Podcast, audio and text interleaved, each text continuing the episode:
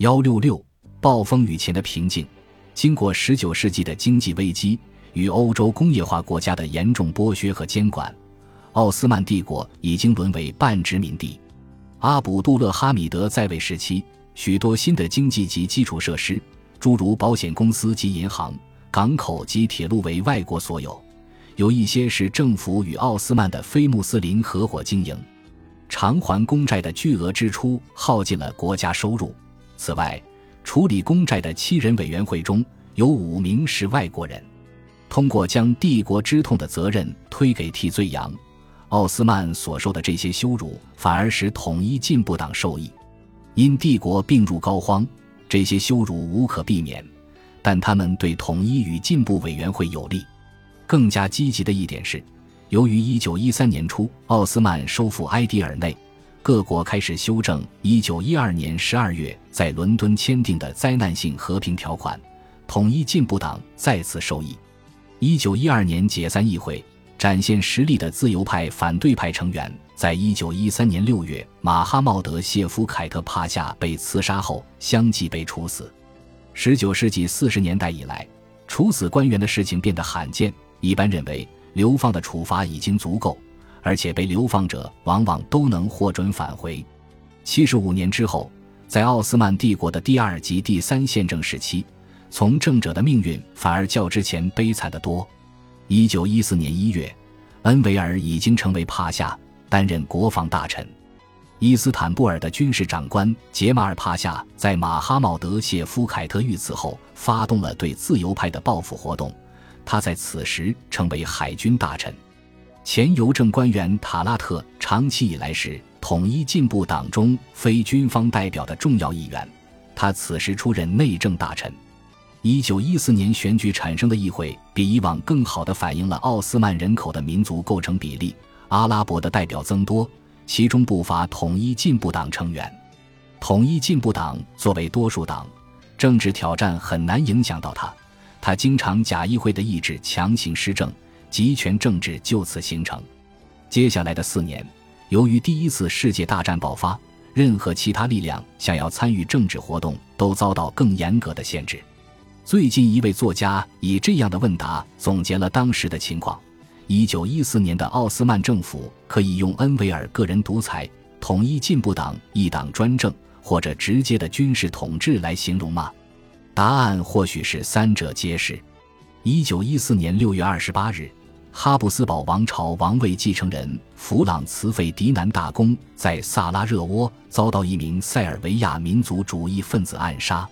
七月二十八日，奥地利向塞尔维亚宣战。七月三十一日，俄罗斯下达动员令，促使德国于八月一日向俄罗斯宣战。八月二日，德国入侵卢森堡。并于八月三日向法国宣战。八月四日，德国进军比利时。同一天，英国向德国宣战。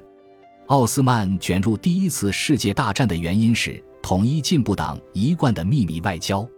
七月二十二日，战争的爆发看上去还不是无法避免的。恩维尔帕夏就向德国驻伊斯坦布尔大使冯旺根海姆男爵提出建立奥斯曼德意志同盟。大维齐尔塞伊德哈利姆帕夏则向奥匈帝国大使提出类似建议，两位外交官对此都不甚热情。直到情势的演变使战争一触即发，奥斯曼帝国在谈判后承诺将支援德国，他们才改变态度。经苏丹批准，三国在八月二日签署了一项盟约，但奥斯曼政府的官方立场是武装中立，让其他列强无法确定奥斯曼的意向。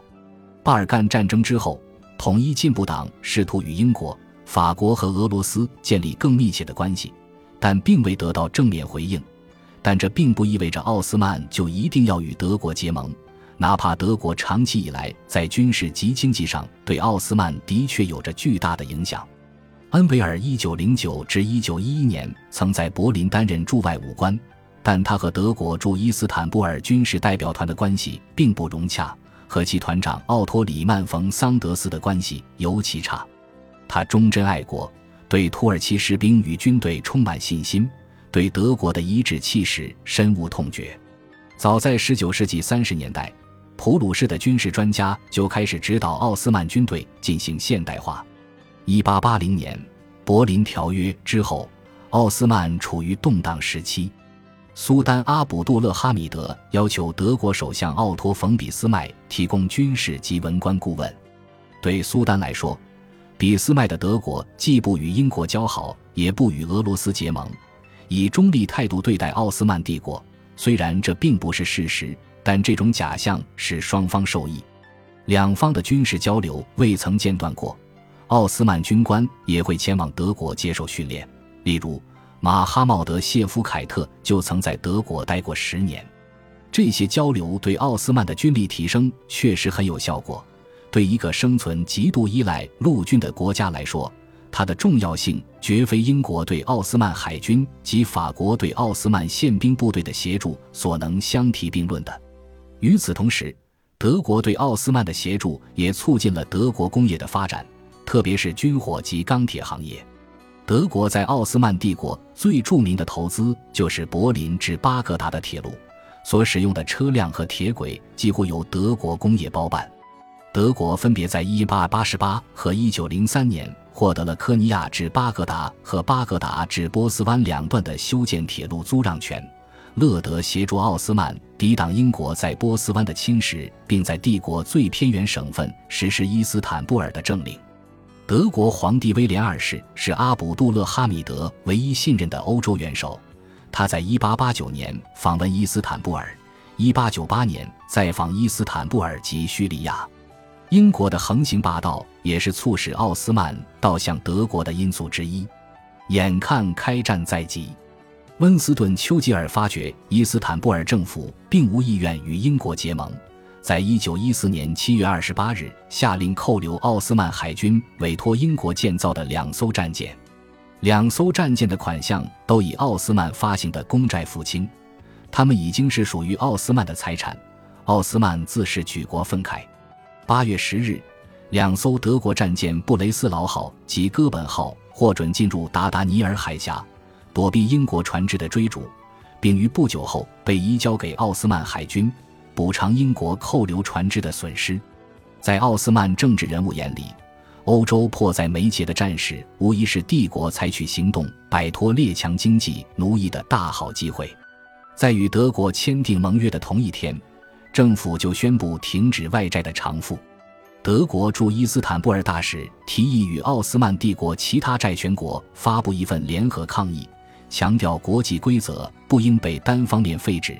但各国在抗议书的文字陈述上并没有达成一致，奥斯曼政府拒绝让步，这使奥斯曼与德国的关系在整个战争期间都不太好。另一个可以刺激穆斯林对抗西方利益的议题是奥斯曼特许令，长期以来，它都是国家积弱不振的替罪羊。一九零八年以来，政府不断要求废除特许令，但列强不肯放弃既得利益。一九一四年九月。奥斯曼政府单方面废除了特许令，赢得了民众自发的以及由统一进步党引导的支持。布雷斯劳号及哥本号分别被重新命名为米迪里号及坚定的苏丹瑟利姆号，其指挥为原德国海军少将威廉苏雄，他从九月九日起出任奥斯曼海军司令。在他的指挥下，十月二十九日，两艘战舰炮击俄罗斯的港口敖德萨。尼古拉耶夫及塞瓦斯托波尔击沉多艘俄罗斯战舰，这个行动注定了奥斯曼帝国的命运。十一月二日，俄罗斯向奥斯曼宣战，英国与法国随即也在五日宣战。一九一四年十一月十一日，苏丹穆罕默德五世向英国、法国及俄罗斯宣战。两天后，在托普卡帕宫圣物殿中，苏丹亲自参加仪式，宣布发动圣战。武道教育有史以来第一次号召全体穆斯林，特别是在被列强英国、法国及俄罗斯殖民统治的领土居住的穆斯林起而反抗异教徒。这个号召获得了阿拉伯穆斯林神职人员的普遍欢迎，但关键人物麦加的谢里夫侯赛因却拒绝配合苏丹，理由是如果他鼓动当地的穆斯林采取行动，有可能激怒占据埃及并控制红海航运的英国。促使他封锁并炮击汉治港。伊斯兰世界其他地区则沉默以对，例如在埃及与印度，教育则要求人们为英国之命是从。奥斯曼的军事指挥中心在伊斯坦布尔，他与军队的各个作战地点隔着广阔的安纳托利亚土地。交通状况在过去五十年中已经大幅改善，但公路与铁路网仍然不能满足战士的需要。军队的动员与补给遇到了难以克服的困难，例如，从伊斯坦布尔到叙利亚要花一个多月的时间，到美索不达米亚则要两个月。铁路建设正在飞速进行，但铁路系统总有不可避免的缺口，军队及补给不得不依赖船、卡车及骆驼。毗邻俄罗斯的边界情况也很糟糕，铁路只到安卡拉东边六十公里处。从这里到埃尔祖鲁姆行军要三十五天，陆路情况很糟，海路则因地中海有英国海军、黑海有俄罗斯海军而充满危险。奥斯曼帝国是个农业国家，却把自己丢入了一场工业化的战争。组织一支军队固然不成问题，但他却缺乏支持其行动的能力。本集播放完毕，感谢您的收听，喜欢请订阅加关注。主页有更多精彩内容。